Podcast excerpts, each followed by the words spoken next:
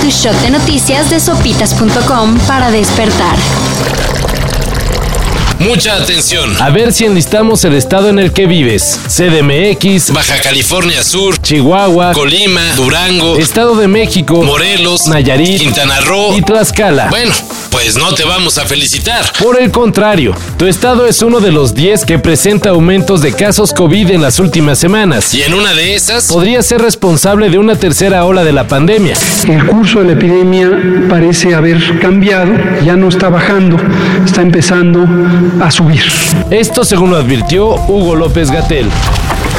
lo que se venía cantando. Alonso Ancira Dueño de Altos Hornos de México. llegó a un acuerdo con la FGR para comprar su libertad. Perdón, digo, Reparar el daño que le causó a Pemex. ¿Cuál es el reclamo del gobierno? De lo que me acusaron fue de lavado de, de blanqueo de capitales. Y el blanqueo de capitales lo primero que tiene que tener es un origen ilícito de ese dinero. Y aquí todos son transferencias bancarias, tanto de Pemex cuando me pagó como cuando yo le pagué. El empresario era acusado de operaciones con recursos ilícitos. derivados de la venta de la planta agronitrogenados a la paraestatal. De hecho, el dinero que pagará es el equivalente al daño que le causó a Pemex por venderle una planta chatarra a sobreprecio.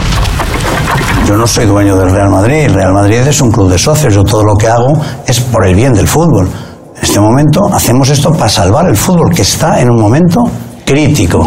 Ante las críticas por la creación de la Superliga Europea, El presidente del naciente torneo, Florentino Pérez, aseguró que la Superliga fue creada para salvar al fútbol. según el heroico empresario, Frente a las pérdidas millonarias de los clubes y la falta de ingresos de la UEFA, la solución es crear un torneo espectacular. el cual, según Generará recursos para salvar hasta los equipos más modestos. Hoy se darán más detalles de la competición.